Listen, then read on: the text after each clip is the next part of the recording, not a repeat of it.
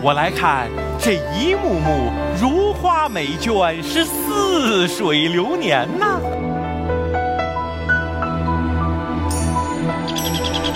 这是我出身世家，台上台下摸爬滚打着长大。哈娜娜赛，禁止说话，禁止顶撞父母。各位听众朋友们，大家好，欢迎收听创作故事蛇口戏剧节专题播客。本期节目的嘉宾是蛇口戏剧节邀约作品音乐话剧《不在梅边在柳边》的导演查文渊。该剧是由中国国家话剧院主办，北京文化艺术基金2021年年度立项资助的青年导演创作扶持计划的参演作品之一。作品从当代青年导演视角，完成了一次古典文学经典的崭新诠释。故事从《牡丹亭》中杜丽娘惊梦、寻梦、失梦的精神轨迹获得启发。讲述了两位跨越古今、内核相似的女性角色，在不断探索和确认中寻找真实自我的故事，并借助女主角杜洛的视角，发掘了柳梦梅所承载的独特意涵。全剧充分发挥音乐特色，流行音乐和水磨昆腔交织回荡，构建了一曲戏中人和演绎者相互找寻的命运交响，为现场观众带来了别具一格的视听享受。本期的结尾曲也采用了“不在梅边，在柳边”的推广曲《致镜子中的我》，你也可以在网易云音乐中找到该作品。该期节目在风华大剧院的化妆室录制，该剧的昆曲老师正在为当晚的节目彩排开嗓，所以在背景中时而会有一两段昆曲唱腔的声音客串，为节目的录制增添了一丝梦幻色彩。接下来，欢迎收听本期节目。首先，我觉得还是从作品本身出发。我觉得这是一个对我来说还蛮有意思的一个作品，因为呃，其实我在不久前，大概十月份的时候，刚好在上海看了一个戏剧，本身的母题跟这有点像，也是一个女性，她是一个在可能在金融公司工作的女性。哦，呃，她写的一个音乐剧，就是讲一个 在这种原本可能不能去做音乐剧的环境里面去寻找自我，然后又可以开始做音乐剧的这样子一个背景。嗯，然后她那个女性主义的角色的形象设计，特别像杜洛的一个原本的故事。嗯，所以我当时看的时候，其实有带入到这样子一个对比的过程中去。对，但是后来我了解到在梅边在柳边的这个创作背景之后，我就发现了另外非常美好的，或者说是让我很惊讶的一个故事。其实我觉得。如果说要问问题的话，最早那个问题其实是我在有一篇访谈中提到的一个有一句话，我觉得就是很有意思，就是说可能那个导演你本身会觉得更理想型的创作角色的一个风格是鲁智深，就是那种。对对对，是的。哦，你所以你想知道为什么是从鲁鲁智深到杜丽娘吗？啊，其实我大致上能够做了一些判断，因为我看到其实现在这个作品本身是过去你很多作品。衍生出来的一个创作的内容的表达，包括从十二夜也好，从那个奔月也好，甚至团队本身也有些。我后来才发现，像朱冠英老师，还有那个对对，还有像那个花郎的扮演者，原来也是对对对，都是我们的好朋友。都合作了很长时间，然后上一次我们来深圳的时候是带着十二夜来了。啊，是的，是的，是的，对，哎，所以我其实第 第一个问题想问一下，就是说可能跟上次很不同的一个形式啊，上次是在那个保利大剧院的一个演出形式，然后这次我们到了凤华大剧院，两次都是带着作品，也是从戏剧节孵化出来的作品可能过来的，对于深圳的感受有什么样的一个区别呢？哦，那个时候来深圳，深圳阳光灿烂。但是最近几天都是阴雨绵绵嘛，所以就天气上的感受是最大的区别。其他我觉得没有太大的感觉，因为一直都在忙着戏的事儿，没有时间去看看去看看。但是深圳的小吃还是就是一如既往的好吃。有吃到什么？对，甜水啊，然后我们去樊楼吃了什么虾饺啊之类都很好吃。对对对，很好吃。南方就是一过来过后就觉得非常宜人，这个气候，而且那个观众也很热情。哦，这是对，两次都有这样的感觉，哦，没什么差别。好好好，这这这对我来说还是一个蛮好的答案，没有留下一个不太好的一个印象。对，嗯，呃，因为因为我我其实我是看了周五的那个演出，我上午的时候也跟您说过，对我来说也是蛮大的一个挑战。我之前还会以为，我听到您的描述，我会以为可能您跟那个就是后戏剧剧场或者说是这种呃新的一种跟剧场的演出形式会有点陌生。嗯，但我看了整个奔月的一个设计之后，发现其实您根本不陌生，甚至是还是有蛮多经验的。对，因为那个奔月是在美术馆做的，而且当时我们是知道我们一定是在美术馆做。有这个空间概念过后，我们才去形成的这个作品。对，所以对于空间的这个感觉，我是很注重那种，就是我希望这个作品是在这个空间里边生长起来的。对，是的，是的，对。所以，那我们一开始，你知道我们这个作品一开始是在国画孵化的吗？对，它是嗯，要在先锋剧场演。先锋剧场是个小剧场，首先是个小剧场，其次是一个基本上是个常规舞台。那么风华大剧院邀请我们过来过后。就我说那太好了，改成了一个大剧场，然后紧接着人家就提出了要求，就说那个我们不希望你很常规的用我们的剧场啊，而且我们因为它是一个公益的项目，项目对，而且又有呃疫情的原因，所以导致它对于公观众是有人数限制的。那我们说，既然你只能限制在每天肯定就是七十个观众之内嘛，那我们分散的坐在观众席也没什么太大的意义。对吧？就不聚气嘛。我们说干脆就搬到舞台上去做，然后这样的话就感觉好像这个观众席和舞台是一体的。对，嗯，对。但是后来我们发现，其实坐在观众席的观众观看体验也不错，也挺好的。我我当时就很想坐到观众席上去看这个作品，因为我在观众席坐了，然后我发现大概是五六排靠后，一直到十排。中间的位置坐，声音也很舒服，整个景看的也很舒服，视野是最好的。对对，非常好，因为你这个景是按照一个大剧场做的，没错。对，你坐观众坐那么近，你看到的景就是局部，嗯。嗯，你就看不到全貌。是的，我会我我看到那个最早可能有一些演出片段的时候，整个的甚至是故事设计跟剧本设计跟现在都有一点点不一样哦，很大的差别。我这次看到的剧里面的时候，可能关于静这这个概念的表达，呃，是在最后的段落里面才呈现出来的。但实际上这个原本的版本里面，静这个事情可能更加有点贯穿始终的意思。对，因为当时国画的这个项目对我们是提出了命题要求，是说你们必须得。选《牡丹亭》当中的一两折哦，还要精确到一两折。对对，所以我们当时选的就是寻梦写真，就是寻梦未果，然后这个杜丽娘开始对着镜子做自画像，就是这样的。所以这个意象一定是要贯穿始终的。但是那个戏是一个七十分钟的一个小戏，对。然后我们现在把它扩展成了九十九十五分钟这个样子。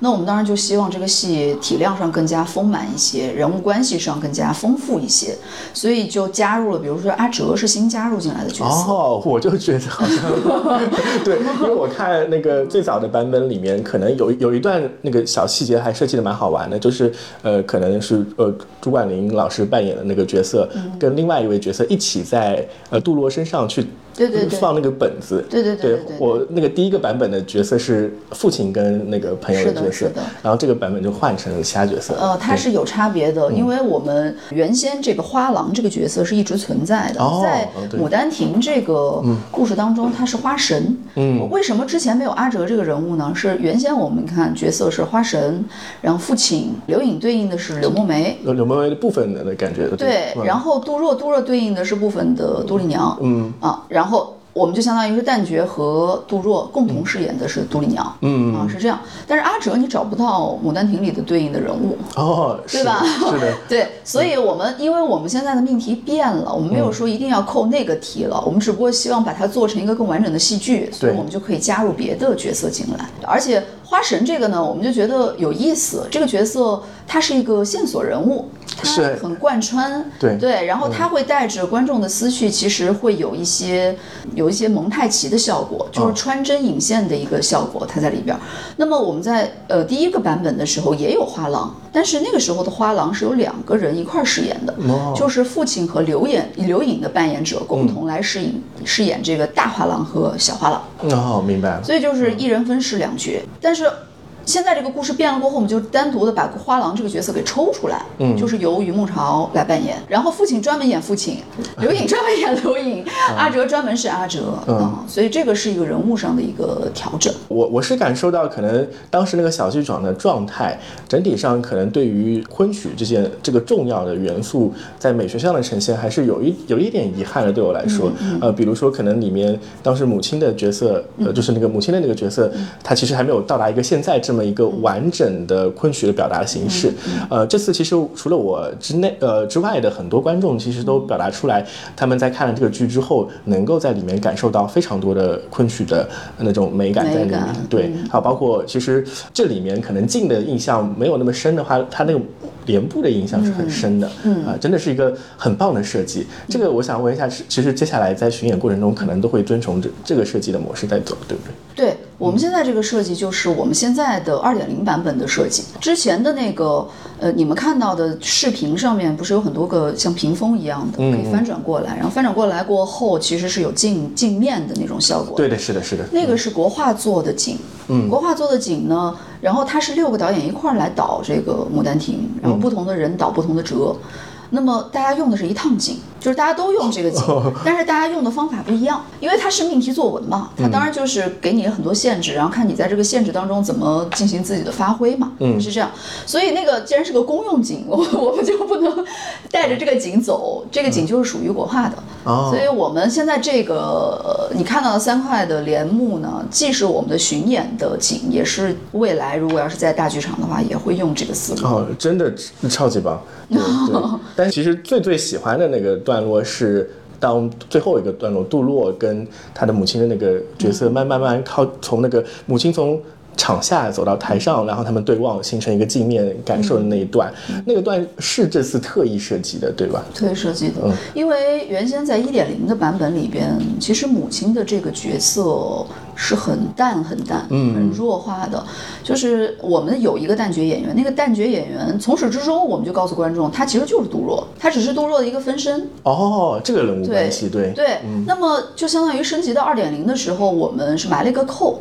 就是他并不清晰那个旦角一直浮现的形象是谁。对对对，对他到最后才发现，哦，我找来找去找的是自己。是是是。啊，他一直觉得我的心结是我母亲的那件事儿，我不想成为我母亲那样的，就是重复她的命运。然后包括我母亲带给我的一些遗憾啊，我想要去弥补。但是当他完成了这些，他自己成长了过后，他发现其实他一直寻找的那个人就是一个更好的自己。所以他最后找到了自己，这就是一个，就是我们现在这个版本里面最重要的。一个扣，那这个小设计未来会在其他地方继续延续下去？嗯，看现场的情况是吧？不是，是。这个说实话，我们在排练厅里边，我们是没这么设想的，因为排练厅其实就是一个一个一个房间，它没有那么长的纵深，纵深。所以我当时排的是按镜面，呃，不是按嗯那个镜框式舞台的那种排法。然后后来来了风华大剧院，我就觉得，哦，观众席是可以用的，但我不知道效果好不好。我确确实实是带着一个实验的心在做的，但是我没有想到，好像观众挺喜欢这样的一个调。您您自己满意吗？我还可以，哦，我还可以，因为是这样，就是演员他需要时间去消化这个调，因为他原先在那个舞台上的时候，他知道我一直都是面向观众在进行表演的，但是一放到这样一个空间里边，他不知道观众在看谁，有的时候我们会不清楚观众的焦点在哪儿，所以这个东西就是要去试。但是我看了这两场过后，我发现观众也完全能看懂，也也也不会失焦。这个东西到最后也完全能理解，而且这个的那种现场的这种感受，其实好像观众挺喜欢的。是是 是，所以很有可能这个东西会保留下来啊。好，好，我延伸出来这个剧的一些问题，可能我我分成两两大块的问题来问，也是跟这个剧可能本身创作背景是呃有关系的。因为我发现，嗯，其实这里有一个是贯穿始终，在您其他作品中也能看到。一些线索的地方，就是可能一些关于雌雄同体方面的一些 思考。就是刚才我问那个鲁智深的问题，其实本身上也有这个这个原因在。就是我发现好像你对于，就是你因为。您的那个出身也是蛮特殊的一个出身，就是嗯，其他做其他一些访谈里有提到过，可能您家里有四位导演，然后 导演比较多。然后您的叔叔是呃张明哲导演，本身也是在话剧界呃有有一定影响力的一位导演。嗯，我我我觉得还蛮好奇的一点是，在这个剧里面，我能看到很多呃，您自己的影子，因为像朱冠霖老师扮演那个父亲的角色，可能他是很多角色的一个共同体。您跟其他长辈之间男性的一个关系的延伸，比如说他里面可能有些您跟父亲的关系，有些您跟叔叔的关系，还有些可能是您跟您导师之间的关系。对，我我我我我是蛮想听听看，就是您是怎么来看待看待您跟这些长辈的可能父亲角色之间的关系的？没有什么跟大家特别不一样的地方。呃，但是有一个我们后来找出来的一个，就是有一点点别致的点，嗯，就是多洛是个女孩子，但是她跟她父亲的关系像父子关系。啊，对的，对的，是的，嗯，对，她不是传统意义上的那种父女关系，就是她的父亲从一开始就是把这个女孩子当成继承人在培养，嗯，而不是说我宠着她养大的。对，这个是我觉得我们这一代的独生子女都会，就特别是女孩子能感受到的。但如果家里边如果有兄弟啊，好像不是这种相处模式。哦，您是您是独生子女家？我是独女，对。所以我小时候，我爸爸就是把我当男孩养，但是我爸后来不承认这事儿。我爸说，我爸说我只是把你当我的孩子在养。哦，对，我没有说我一定是。给你一个性别的认定，我就一定是那种说女孩要富养，男孩要穷养，完全没有。他就是把你当成他的小孩，在一是培养，二是在教导。所以这个是我们家的，就是培养孩子的方式嘛。所以我对这种方式是最熟悉的。那他和黎元航这种师傅带徒弟的这种亦父亦子、亦师亦徒的这种关系就很像。对对是的，是的，是。嗯，但所以。有一些男性的观众看到过后，甚至是就比如说我的一些朋友的父亲看了过后，我的朋友是男孩啊，父亲看了过后也很感动，因为他们在身上能找到共鸣，就是它不单纯是一个女孩的故事，哦对。甚至我觉得好像他根本就没有强调过这是一个女孩的故事。对，是的。对，呃，其实刚才您提到的其实是一种亲子关系之间的矛盾，然后呃，孩子怎么去破解这个问题的？对，是一个中国式家长，中国式家庭就是。对，中国式家庭对是这样。对，但是我我其实发现，就是我在看人物那篇访谈里面的时候，呃，就北应该是北京青年周刊吧，我印象里是他有提到过小时候您有一些比较叛逆的经验，呃，就是那丢鸡蛋的故事。哦，这个已经大家广为广为对对对对，是是是。最后那个那个鸡蛋垒到头上，就是我爸一一。一探头下去说哦，怎么白花花的一片，就很吃惊。然后，但是他还是会让我吃，因为他觉得这个东西是对我好。呃，我也不知道是我就是天生就反骨啊，还是叛逆啊什么的。嗯，但是我骨子里是有一种东西，就是你越让我越逼着我干什么，我越不愿意干什么。嗯，呃，这个我觉得它当然是有它的坏处的，就是因为，我。我会本能的拒绝这些东西，但这拒绝的这些东西里面一定是有好的东西的。我把那个好的也拒绝了。嗯。但是如果从正面的角度上来说，那就是小时候主意比较正嘛，主意比较大。对，那我我觉得这这点上，您跟杜洛之间有一个区别感，就是杜洛他的生涯可能是，呃，从一开始。父亲希望他做这个，然后他不希望做，最后又回过头来做。但是您的那个生涯好像是有一点点说，可能一开始大家会对于呃女性做导演这个事情还是有一点点问题的，所以反而是您去找到了自己的路之后啊，然后去坚持这个事情。甚至我看到您的那个职业生涯这个坚持，呃，让我觉得还是蛮惊讶的，因为其实您从呃中央戏剧学院一直从硕士到博士，甚至过去几年还在英国修了一个 MFA 的一个学位。位，我还蛮好奇，可能作为一个，其实您已经在这个行业中，为什么您会一直坚持同一时间在学业上有那么长的一个延伸呢？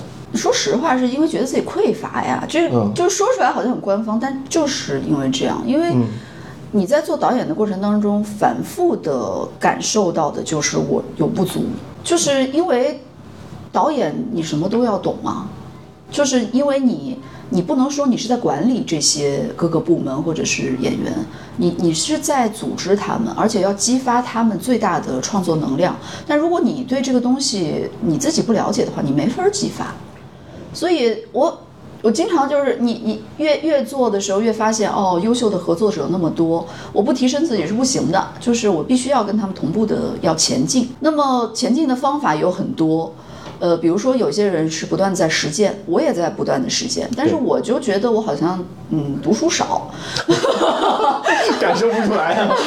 我是我老是有，因为这个也是我我爸爸反复在给我进行的一个疏导，就是说你你你你读书不够。就是他反复会告诉我，我也未见得就很信他吧，但是肯定受影响了，我就会觉得可能是不够多，那就再读一读吧。而且我也很喜欢学校里的氛围啊，对，是的，就是学校里的创作氛围和市场上的创作氛围确实不一样。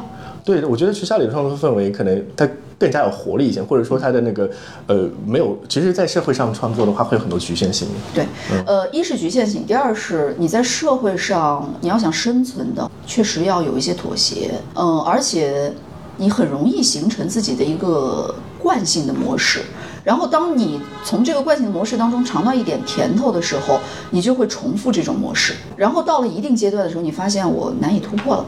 哦，这个是我早些年，因为我排戏也有快十年的经验了，对，所以我我我在个第七八年的时候，我确实有这种感觉，就是我觉得这套东西我挺熟的，但是好像你让我做出特别新的东西来，我觉得好像我做不出来，这是遇到瓶颈了，所以我就想，我希望能够走出去，看到更多的我们创作的不同的方法，或者说不同的思维的模式。那我觉得我的英国留学经验可以给我带来的是这个东西，就是它不见得说我点石成金啊，你你你来我这上学了，我你我就让你变成大师，这是不可能的事情。但是它突破了你对于你以往的对于这个行业的一些认知，这个是最关键的东西，就是它把你让你再从零做起，你就知道原来我还有另外一条路径可以走。就是选择去英国，这个会是你过去如果是按照十年来算的话，会是你中间的一个转折点嘛？因为因为有一点，呃，我还是蛮好奇的，就是说，呃，其实你在奔月作品里面的访谈里面有提到过一个，就是关于呃 devised theater 那个概念，就是呃，对对对，就是那个编剧呃剧。第呃，我们叫编作编作剧场的形式，对它它跟传统的可能我了解到的传统戏剧的呃一个一个创作方式是，呃，它更强调可能有一个有一个总结，我觉得总结的蛮好，叫做更加让角色生长在演员身上，所以它其实让整个。共创团队能够融入到这个角色中去的，对，所以我还我还蛮好奇这一点，是不是说可能你在去了英国之后，呃，在后续的作品中更加强调这一点方式？其实我就说让演员生长，而且让角色生长在演员身上，这个我觉得也不不仅仅是欧洲或者是英国的一种方法。你哪怕说斯坦尼也是说，角色是要有形象种子在心里边，然后再生发，再再成长。这个其实是是一脉相承的东西，但是编作剧场一个很重要的一个，就跟我们斯坦尼这个体系不太一样的地方，它是它主要是即兴集体创作。嗯，即兴集体创作就是说，它从一开始并不见得这个文本就是固定的，而是我们因为现在的环境、时间、人员的不同。我们要对于我们现在想表达的东西进行一个有机的整合，就这个东西对我来说是一个新鲜的东西，因为原本我们都是以文本为绝对的中心。哦，对的，是的，对对，就是我们这个本子放在这儿了，你不管上哪排吧，你都是这个本子上的东西，不能改。对，经典的东西不太容易改。嗯，但是 d e v i c e 的这套的思维就告诉你说。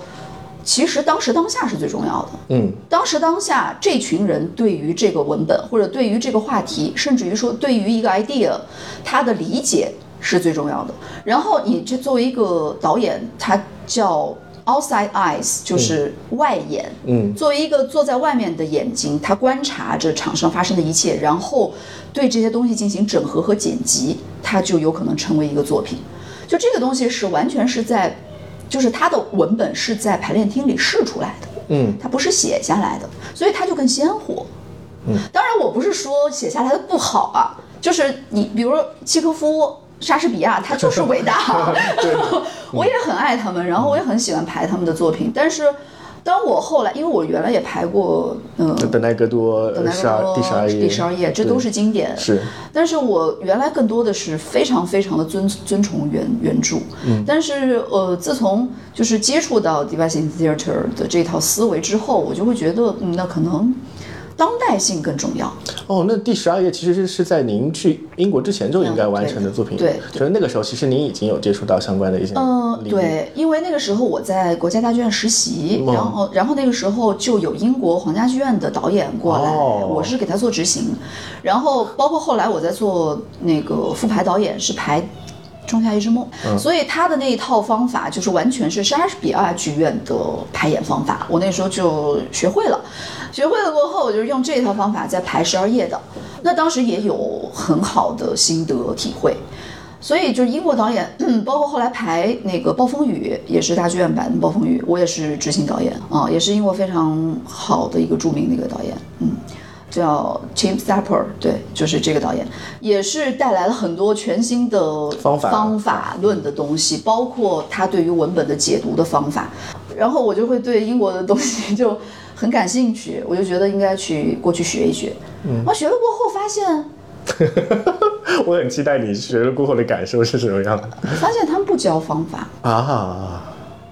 对他们教的是你实践还是？他们教的是你怎么打开、拓宽自己的思维。就是我我我去的那个专业是叫高级戏剧实践嘛，它这一个专业里边其实，呃，编剧、导演、演员、设计都在这个专业里，就是它其实是一个很跨专业的一个综合类的一个一个专业。那他就希望说，你们从一开始萌生想法的时候，你们所有人都在一块讨论。哪怕从一个很小的点开始，我觉得苏联的那套方法，包括中国也是继承了苏联的那个传统，很容易先从特别宏观的角度先去把握一个主题。就是，嗯，比如说我们要考中戏的话，你你你其实你还没学呢，你就要写导演构思。导演构思就是从一个文本，然后你你要开始写我的主题思想是什么，我的现实意义是什么，我每场我在脑子里规划我怎么去排它。但是英国不是。不是这种思维，英国是你要从一个特别小的东西先给我做，然后你做那个小的东西里边，再慢慢的再去长，让它长成一个体成体系的东西。所以它是由小到大，从下往上走的。苏联的这套东西是很容易是从上往下走的。哦，我甚至会感觉到这是一种，呃，就是戏剧上的独裁跟民主之间的。呃，你要说他独，你不能说他叫独裁，他是。他就是不同的，他是不同思维方式导致你文化艺术，包括意识形态，它都会有影响。对，它就是不同的文化造造成的这样的一个结果。呃，那我我蛮想问一下，就是在今天这个作品，就是在梅边在柳边作品里面，角色他们是怎么样跟这种您的创作思路或者创作方法结合起来的？他们为这个作品融入了他们的一些什么样的故事？他们的一些。想法也好，嗯，我我现在排戏，我就不太拘泥于说我一定是用斯坦尼的了，还是说英国的那个学派的，嗯，而是我觉得什么好用就用什么，就是排出好作品是最重要的。所以，我们也是事先有了文本，我们也有编剧，然后事先写出来文本过后，但是我提前就跟编剧打好招呼了，我说我们进排练厅肯定是要改你的文本的，嗯，然后。他就同意了，所以，但是他不太常来排练厅，所以他也不知道改成什么样子了，就是，就是后来连排的时候他才来了，来了看了过后，哦，确实改了很多，但是他也接受了，他知道我改他的原因是什么。嗯，那么比如说父女之间的戏啊，父女之间，特别是后一场戏呀，就是父女就是回家那场戏，我们后来采取的排练的方式就是即兴创作。就是你们带着任务上场，你们知道你回来，你回来是要干什么？父亲要知道女儿，他不可能啊，他没有料到他闺女会回来，但是他知道他想要告诉他闺女，或者他只要见到他闺女，他就一定想要传输给他的东西，那就带着这些东西直接上场来吧。所以这段的台词不是事先设计好的，是他们自己走出来的，我们只不过后期进行了整理和加工，让他。听上去就更加的凝练，所以那段感它是感情戏啊，它那段感情戏就很真挚，因为这是演员自己带入自己的体验走出来的。但是有一些场景，我觉得直接用剧本里的东西进行调度也也很好，所以也也也也这么在用。呃，两种方法都都可以。它其实在混合着，在这个作品里面表现出来。对，我就觉得特别有意思的地方是，它融入了很多演员对这个角色的一些想法。我已经有一个其实很很丰富的一个人物小传的背景之后，当遇到这个情况，我应该怎么样去做表现？他们会有自然而然的一个进行。他们对人物已经非常熟悉了。嗯，呃，这种熟悉呢，不仅仅是说我要说故事给他们听，我要说我的故事给他们听，我要说我身边的人的故事给他们听，他们也要说故事给我听，他们也要说我跟我父亲是怎么样的。对对啊，我跟我的朋友是怎么样，我跟我的爱人是怎么样的，就是这个是每个人都要遇到的事情嘛。那到最后，这个整个这个人物和人物关系的呈现，一定是揉杂了这所有的故事进行的一个综合的呈现。它既有我想表达的，也有编剧想表达的，也有演员想表达的。嗯，我觉得这点上，可能从我一个旁观者的视角来看，就是觉得它还是比较真挚的，就是它的里面讲述的那些剧情。我觉得可能这点上的原因，是因为这个故事本身是大家都能认可到的一个表达父女关系的一个这样的一个作品。对，就是其实这个故事呢，它你说它有多复杂，它一点都不复杂。对，它甚至来说它有点普通，但是我就觉得。有意思的地方就在于它普通，为什么呢？因为《牡丹亭》是一个不普通的故事，《牡丹亭》是一个由生到死、由死到生的故事，呃，充满了各种元素，对，充满了各种特别奇幻的元素，对，哦，而且这个这个故事，你说它发生在四百年前吧，它也不太真实，说实话，对吧？就是它生生死死、死死生生，它也充满了很多的幻想，但是我把它拉到地上来了。嗯，就是我希望的是这个故事不要离我们距离太远，我希望的是它是我们普通人能够去认同的一个故事，我们能够理解度娘为什么会做出这样的选择，她为什么为了一个梦就死了呢？啊，她为什么后来又活回来？什么东西让她活回来了呢？这是我觉得我在日常生活当中也要去思考的一件事情，否则的话，我就觉得杜丽娘离我们太远。没错，就是我最后感受到的，就是她其实她自我的觉醒，我觉得很重要点是一个作为呃人的一个觉醒。对，因为我稍微会觉得，我过去很久，比比如说我本身是一个迪士尼的粉丝啊，因为尤其是音乐剧，自然而然很多时候我会拿拿过去跟迪士尼的公任何公主戏做一个对比，尤其是过去十年来，迪士尼的公主戏更加强调于。女性形象的自我觉醒，嗯，但我现在觉得好像这样子一个风潮，在回归到现在这样子一个当下的环境中，可能我们去关注个人的觉醒，可能要比这个性别的定义更加重要一些。没错，嗯，但是这个就所以有一个有意思的地方在哪儿？那是我们当时演员和编剧我们在一块开会的时候说了一件事儿，说其实你说度娘难道不是？汤显祖的自愈吗？啊，对的，是的，是的。但是汤显祖为什么会选择一个女性形象进行自愈呢？他在官场上是很失意的，他是人生当中那个时候，就是如果用世俗的标准评判他，他是个 loser。虽然他很有才华，然后他选择了一个女性的形象去比喻、比作自己，然后他给自己建造了一个理想国。为什么是个女性呢？所以，他可能不是一个男女之间性别之间的差异。因为在古代封建，它是有尊卑的差异的，女性是那个时候的绝对的弱势群体。那么那个时候失意的汤显祖会觉得我是一个弱势群体啊，这里就有一个对比，或者说它的相关性就显现出来了。没错，所以你说是对于人的觉醒是这样的，因为我们普通，我们这些普通人，我们并不是强势群体的，我们是你不嗯怎么说呢？我们有我们的脆弱吧。或者有我们的局限性吧，呃，我们也需要成长啊，我们也需要，当然，我们我们我们心中有理想，但是能不能够到那个理想未必啊。但是你没有这个理想，你没有这个梦，它就永远不可能实现。对，那么杜丽娘，你说她是为真的是为了爱死的吗？好像不是，为什么呢？因为她死的时候，她都没有见到柳梦梅，她只是在梦里勾画了一个理想中的男人的形象。嗯。对，然后这个理想中的男人就救了她，所以我们就觉得它不是一个爱情故事啊，它爱情故事一定是两个人是要面对面接触的，一定是人和人之间产生真实的连接的。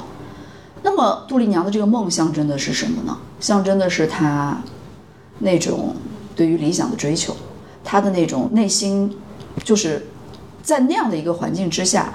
他还要保留自己做梦的权利。我觉得刚才您提到的讲的这些，呃，让我感觉其实这某种程度上是你还有整个团队跟这次这个经典之间形成的一个对话，然后形成了新的一个思考。呃，我我还是蛮有一个蛮好奇一个点的，就是说刚才也提到了理想跟梦，呃，我是想问一下，就是你自己可能也在过去的成长过程中也是有这样子一个理想或者是梦的，然后这个理想和梦。我想把这个理想跟梦拆解成两两个部分来问一下，就是刚才你也提到了，可能对于呃莎士比亚也好，还有那个呃贝克特或者说是其他那些伟大的剧作家，是对经典是有一个崇敬感的。嗯。另外一个，其实您有您也有一些可能原创类的作品。嗯。那在这两者之间关系，还跟还有跟您理想之间的关系，未来您会期待什么样的作品是呃未来创作的一个方向呢？我倒不是很拘泥于说，我一定是要排经典还是原创。原创，呃，我之前都是在排经典。我之前排经典是因为我觉得那个时候我自己想说的话没那么多。那么经典的那些作家，他把我想说的话说了。对，这是这是我完全是真诚的一个一个回答啊。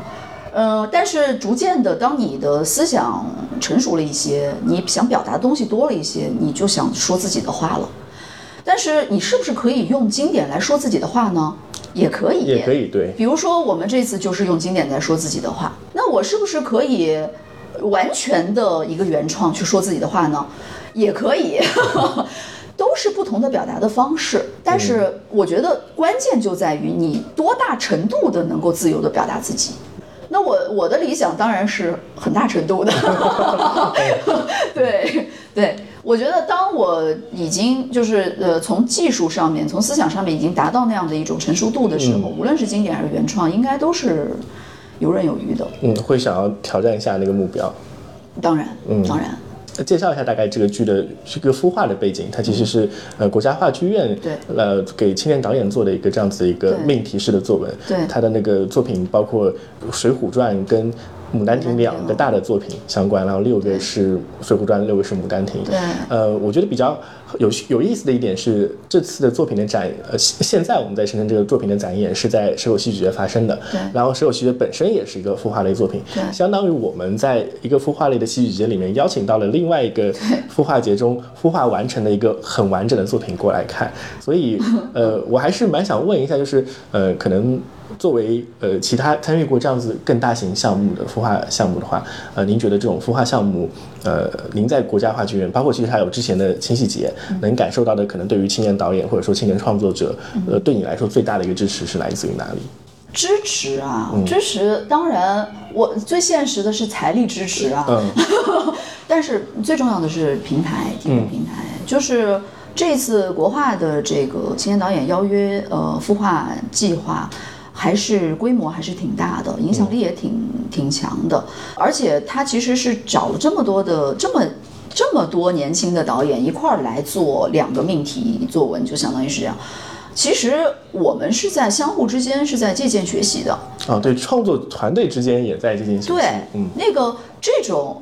氛围就很像是在学校里的氛围，也只有在学校里边才会这么较真儿的去做这个事儿，啊，互相之间会有比较感。对，而且是没有功利心的，就是我们就拿作品说话，我们就是为了创作出来更精彩的作品。嗯，所以我几乎是所有的戏都看了，就是一共十二个作品嘛，另外十一个我都看了。嗯，然后当然每个作品有它很好的地方，我在。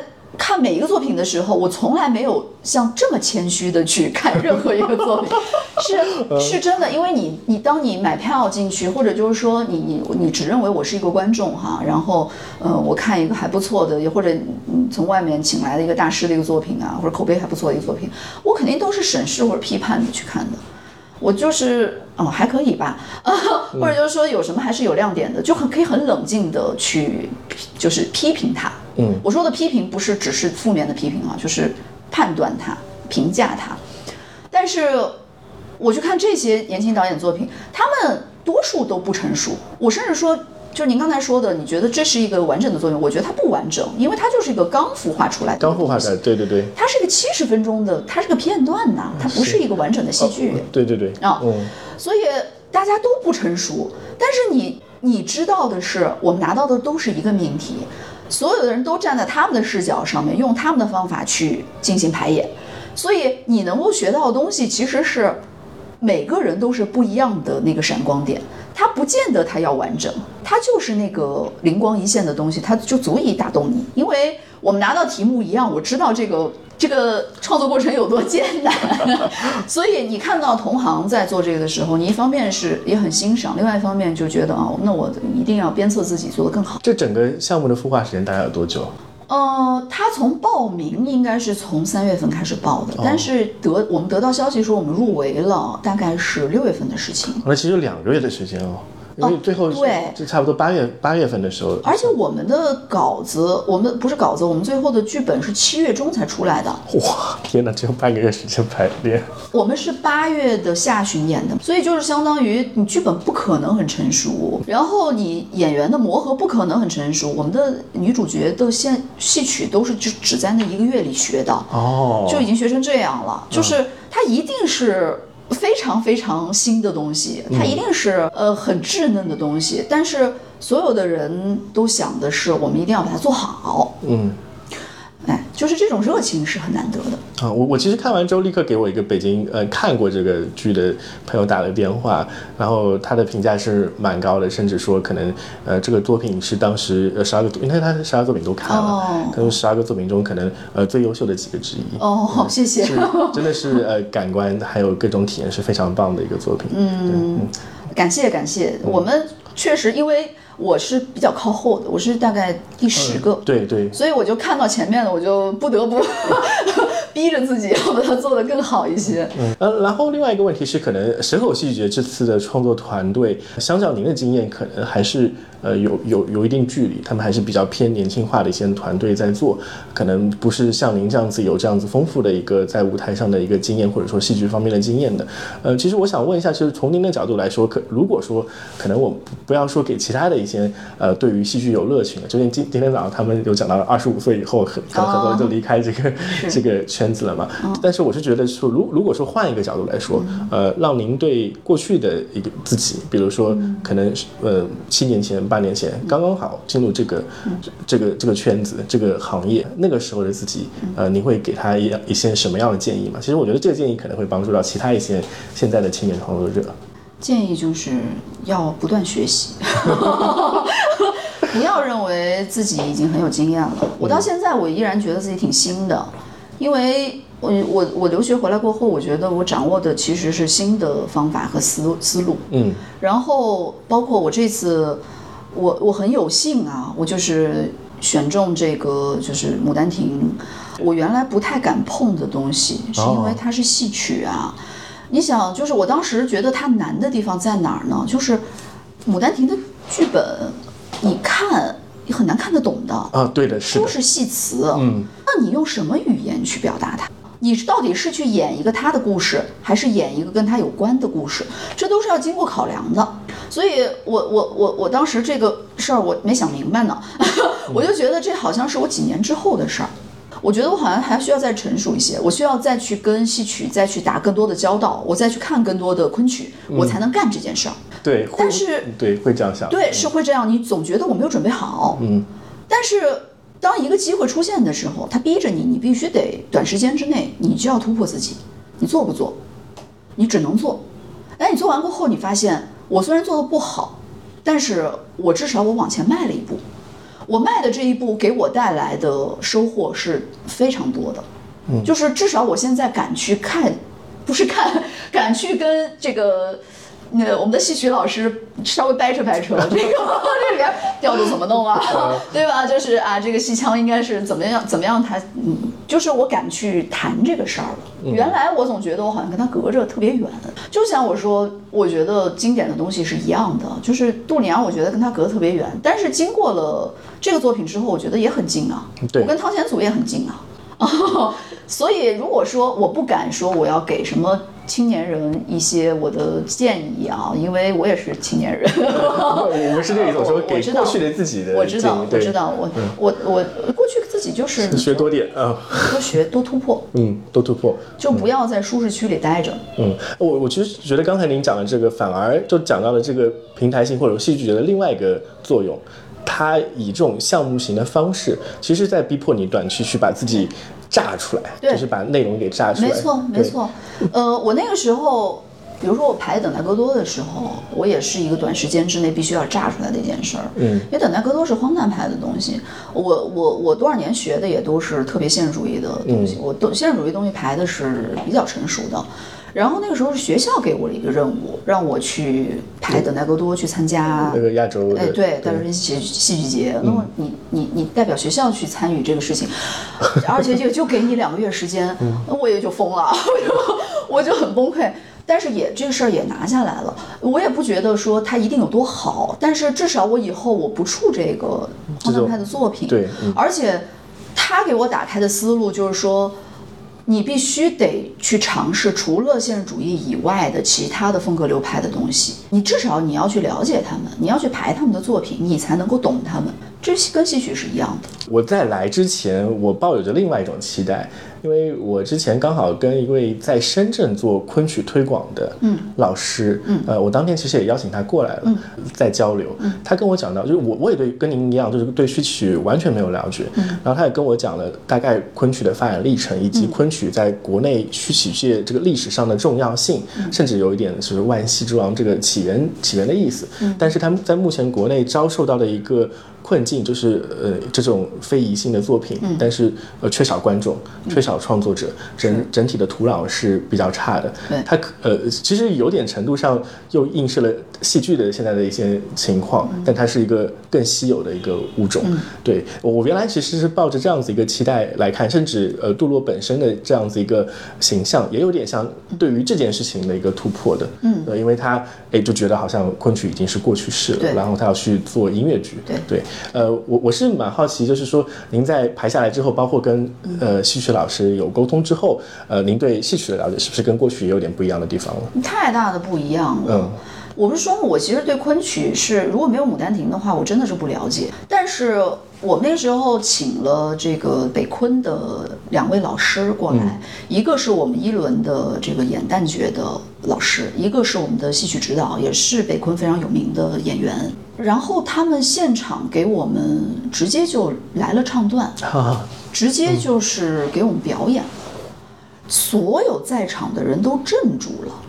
就是你这种艺术，你不在现场面对面的去看，你感受不到它的那个震撼力。对，对，它的那种冲击力就是让你振聋发聩，你知道吗？就是这种感觉，包括那种美感，你在荧屏上我感受不到。我说真的。我我只是觉得，嗯，还不错，挺美的，但是我不知道它跟我之间有什么关系。但是就是那一次的这个经验过后，我就我我自己作为导演呢，我能够理解昆曲的美在哪儿了。虽然很浅显，但是这个东西有助于说我在作品当中把它给表达出来。我也是很浅显，说实话，我在这个不在梅边在柳边里边的昆曲的运用并不是特别的多。是的，对我也就是一些关键的一些场景，但是。它出现的时候，我相信观众会觉得它是有美感的，呃，非常非常有美感。对，有一些观众后事后的给我的反馈就是说，他们看了这个戏过后觉得昆曲很美。我觉得这个呢，就是我做了一件非常值得做的事情。对，就是我没有。我在排这个戏之前，没有抱着这样的心态，说我要去做一个昆曲的推广大使，我根本没想这件事儿。嗯，但是如果说这个戏到最后让大家觉得哦，我们老祖宗的东西是这么有影响力哈，这么有震撼现场的感觉的，那就是机缘巧合的。我时机到了，他就应该让我去推一下这个事情，然后看了我的戏的人就有可能去看全本的《牡丹亭》。我觉得这就是一个很好的一个怎么说？呃，结的一个缘分吧。对，其实我我我我从我从那位呃，就是昆曲做昆曲推广老师里得到的一个信息是，昆曲其实是一个非常极致、追求极致美的一个艺术。对，然后呃，我我这次也是，就是我是您口中述说的那些，因为在梅边不在梅边，在梅边 感受到，我是我真的是抱着这个期待来的，而且确确实实它满足了我的一些期待，而且我其实是。呃，从因为我从那位老师口中得到的那个极致美的想象会更加丰富一点，我会觉得呃，它还有更大的空间。其实从声音上来说，某种程度上就是的。我在看的时候有一个担心，因为那个嗯。他们昆曲演员的表达，还有他们那个声音的控制是要求很高的。呃，我在前前台看到听到了很多人在唱的时候，那个声音偏低。但是戏曲演员不一样，戏曲演员要求没有麦克风的情况下，也能也能让整个剧场听到。所以我当时就为那个调音师捏了一把汗。但是我们 戏曲演员没有带麦。对对哦，真的吗？就是我我这个跟我的预想应该是一样的，因为他的那个声音的冲击力应该是完全不一样的一个级别。对，那个。呃，戏曲演员带麦，你不是戏曲了呀？对，是的，可能是这样。而且还有，当然了，是这是硬件上面的，因为这个剧场卖不够。但是那我们想，那是给谁不给谁呢？后来觉得那那昆曲演员应该不需要吧？对，不需要，不需要，所以他就没有用麦，但是也不妨碍，大家听得也很清楚。对对对，能能够感觉到那种呃所谓的昆曲带来的美学的一个冲击力。嗯。嗯，关于这次的作品的问题，还有关于您的一些问题，多多少少就是这些。哦哦，对对对。好的。我还是呃觉得，呃让让我打开了很多新的感受的，就是真的跟我最早预期看到的作品，跟它背后的故事是很不一样的一个故事。哦，那你之前的预期是什么样的呢？哦，就是之前的预期就是跟您说的，可能呃它。更会强调一些昆曲的东西，它现在是一个非常融合性的作品了，呃，有音乐剧的成分、话剧的成分，呃，昆曲的一些东西，还有一些其实后续剧场相关的一些创作方式，呃，它是一个蛮多元的一个生长起来的一个生命体。对，但是我想说明一下，就关于它的这个多元性啊，嗯，我其实并不是为了让它特别多元，我做的特别多元，嗯，而是。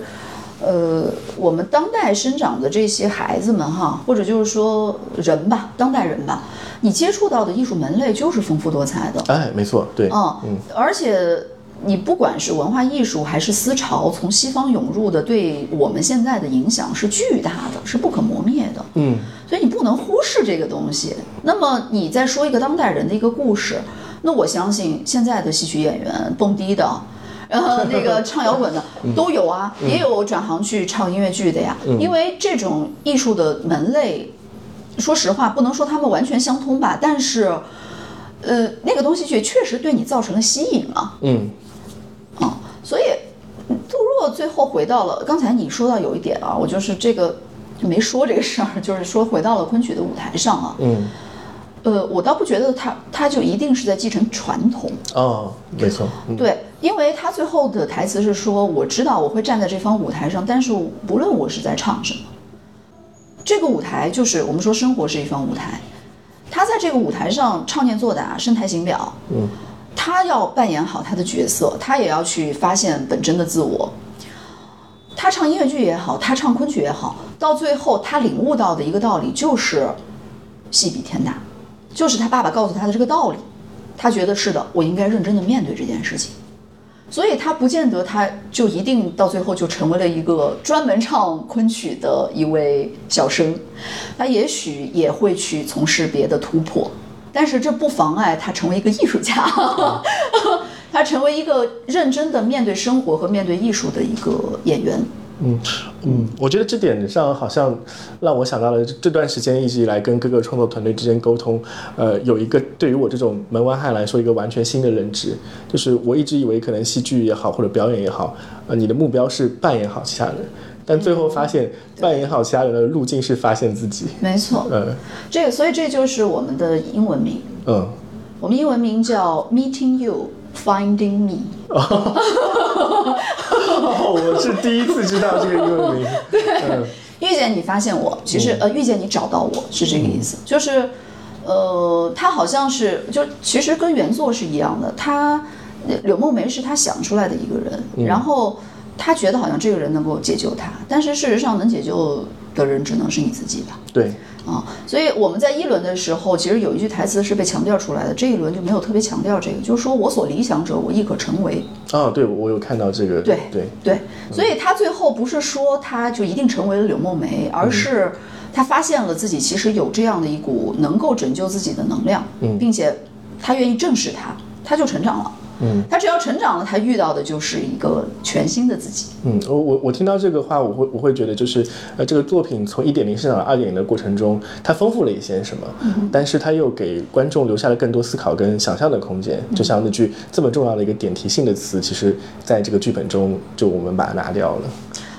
因为我不想说的那么实，对，对我我觉得好像不说的那么实的话，好像观众可以想一想，也不是不能理解，对。对，就是要给他留留白，要留一些东西在那。其实这次戏剧节有另外一个作品，然后因为一些那个情况没有没有到现场演出的，但它本身也是从《牡丹亭》里孵化出来的一个作品。然后我也跟他那个主创聊过，呃，很有意思的事情是我们呃聊了一些《牡丹亭》之后，后面就开始转到聊《水浒传》去了。哦。而且我们关注那些角色里面，讲到了一个非常重要的角色，就是鲁智深。哦。因为鲁智深本身他有一种超脱，或者说他跟其他所有的一百零八将都有很大的一个区别感。对，所以我呃想聊一下，就是可能当时您看那个。就是国国画这个项目的时候，其实有两个命题嘛。那您可能同时看了《水浒传》跟《牡丹亭》，然后做了一个这样的一个对比的想法。嗯，我其实两个都投了。好，好，那我们来听听看鲁智深的故事的版本。水浒我是就是打算写鲁智深的，而且我当时是很希望做水浒，因为一方面是性格原因啊，嗯，另外一方面是其实我觉得如果要是做水浒里边的一个人物的话，会做的相对完整。就是一条人物线索会会从头到尾都很很清晰嘛，但是《牡丹亭》呢，你想其实就是一个人物的故事，但是你要把它截断了，哎，分成不同的场景你来排，那它肯定有它一定的局限性吧。但是它的侧重是不一样的。我刚才也说了，我很感谢《牡丹亭》，因为它给我打开了昆曲之门啊。嗯。呃，但鲁智深是这样，鲁智深是因因为鲁智深是我的理想人格。就是因为我觉得在《水浒》里边活得最不憋屈的就是鲁智深。对，是的，对，嗯，就是而且是生死都由他自己，而且他是真正做到，就是我比较从心所欲，就是我想要去干什么我就去干，并且干做到了。呃，劫富济贫也好，呃，逞逞逞强除恶也好，就活得非常洒脱。你知道，就是。当我们在现实当中受到毒打的时候，我们就特别向往这样的一种英雄的形象，就是这样。但是我在做《牡丹亭》的时候，我就意识到，为什么我会说柳梦梅是杜丽娘的理想型人格呢？就是我把自己带入到，我就像憧憬鲁智深一样。我觉得杜丽娘就那么憧憬柳梦梅。嗯嗯，我我觉得为什么我会那么喜欢鲁智深呢？是因为鲁智深可能身上具有我没有我不具有的那么强的力量。嗯，我已经感觉到你很有很强的力量，但是 但是你告诉我说鲁智深 还拥有你不具备的力量，我还是蛮惊讶的。哇，鲁智深至少能打呀，至少能打，而且至少他对于生死的那种，嗯，不能叫看。淡吧，但是他是很通透的。对，嗯，他觉得我我当生则生，当死则死。那我说实话，我作为一个俗人，我做不到这样。所以他一定是个理想型的人格，他是一个心地极其纯澈的人，对吧？他是一颗有佛心的人嘛。对，金圣叹就一直写的评语，就是写他写佛写的最多，就是没错，就是他最后也成佛了。鲁智深跟呃现在这个剧，就是呃我们今天这个梅边跟柳边这个剧里面，有一个非常非常强烈的相关性，是吗？对啊，因为鲁智深最后最后。的那句话，今日方知我是我，没错，这句话反而变成了我们今天这个句话的点题的一句话。是的，因为我我我当时想做鲁智深的时候，就是打算用这句诗作为最后的结尾的。嗯，肯，我大多数人都会做，肯定的，对吧？因为他，我我选择当时就是想做他原记，所以。没有做成，我很遗憾。但是我在杜丽娘身上依然找到了，也可以从这个点对，就生发出来她的故事，因为都是相通的。我我甚至觉得“今日方知我是我”也是嗯，没错。这这个作品点题，甚至是最后我们看到给带给观众的那句话，没错没错，居然有那么神妙的联系，就是这么神妙。因为我当时，因为我两篇就是两两两个命题我都投了嘛，都投了，你都是要写导演构思的呀。那写着写着，串台了，串了，串了，对对对对。而且就是你说这个关于雌雄同体的这个事情，我就会觉得男性是哦，那你说更有意思的话题啊，就是有有一些观众看完这个戏过后就说你是不是有点仇视男性？我没有哎，你真的是没有哎，这这里我一定得说。那谢谢你。我作为一个男性，就是呃，因为我有其他作品的对比嘛。哦。嗯呃，虽然说有一些男性他可能会脸谱化一点，但我觉得这里面非常非常少。对。我不仇视男性，而且我说实话，我我觉得我的这个剧作当中的男性其实都是被这个社会规训压迫的人。嗯，对。对他们都有自己的苦衷，但是他们没有反抗而已。他们没有反抗，但是杜若反抗了。嗯，所以对。所以更弱势的群体就就就总是受到压迫过后，他就会更容易觉醒吧。嗯，就无产者更容易觉醒。呃，鲁智深其实有点类似于这样两者中间中间往前再推推的角色。没错，因为我跟我看过很多书评，然后也跟朋友聊过这个事情，就是鲁智深本身，呃，是在整个呃《水浒传》可能我们传统觉得比较丑女的一个小说里面，最女性主义的角色。嗯他他会为女性打抱不平，对的，还蛮神奇的。而且他为女性打抱不平，并不。不是由于他对他们有意思，对，啊，对，不像，应该也有一些，反正我觉得鲁，呃，反正武松有一点，对，就是就是救女孩，好像更多的是有一些荷尔蒙的那些原因，或者就是觉得异性，对吧？异性相吸，但不是鲁智深是只要看见你是弱者，嗯，我就想去帮助你。对，女性也是弱者。这个世界上的苦难的人也都是弱者，不分男女。对，是。对，所以他就是一个，你看，就是个战神的一个形象嘛。嗯。那我当然，我因为我总是遇到很多挫折啊，我我在排戏过程当中老是遇到各种各样的困难啊，我就希望我是一个战无不胜的一个一个战斗胜佛的一个 形象。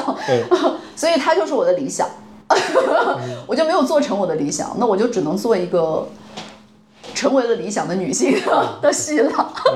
我我其实原来都想说，要不要那个呃，想问一下啊，要不要带酒过来？因为我我我我特别喜欢呃你的那个呃。毕业毕业作品就是那个苏联的作品。哦，我可怜马兰特，你看过？我没有看过，但是我看那个故事的大纲，以及你排那个剧的一段故事，就是大家最后可能都呃陷入了一种平静的时候，呃，结果呃大家呃灌了几瓶，反而有了往前进的动力。所以，我我会觉得你身上就是，所以我会觉得你身上那个鲁智深的或者说男性气概的性格还是有的，嗯，挺多的，嗯，我我原先。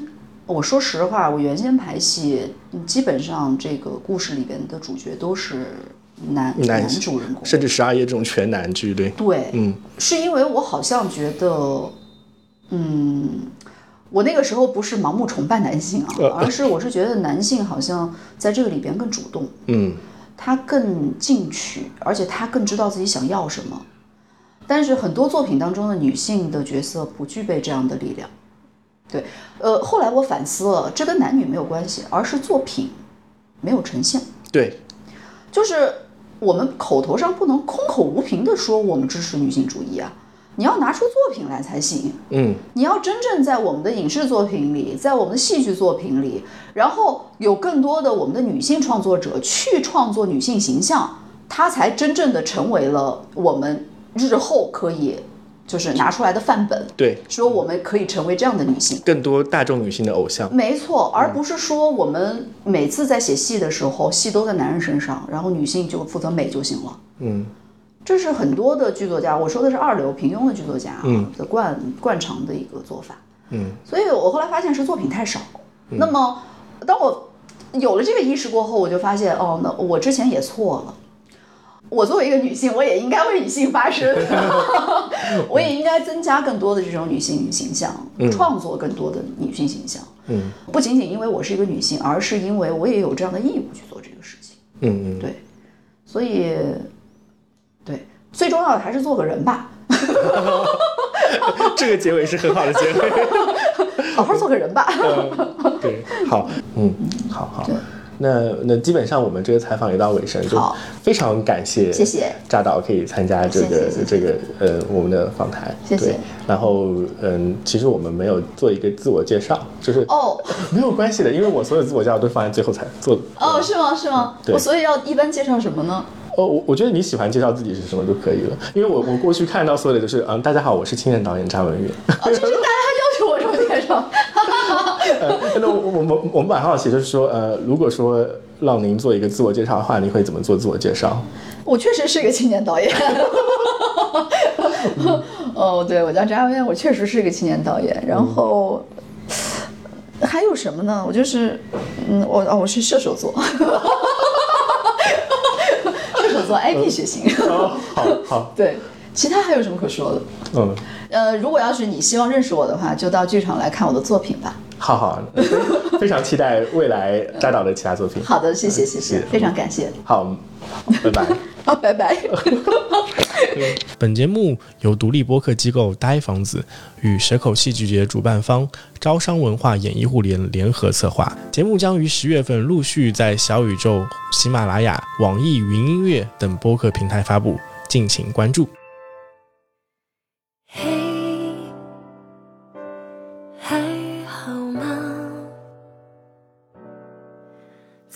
好久不见，憔悴了不少。别笑，笑多了会变老。也别哭，就这样刚刚好。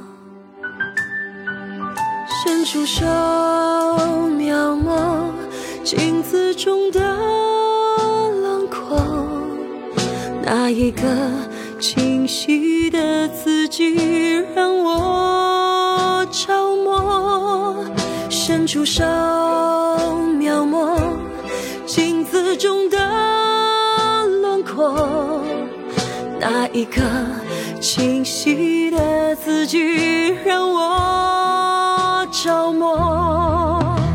我是你心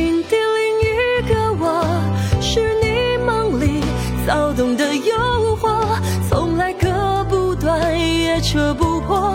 我与你十指交握，像光和影不停交错，是爱和恨相互不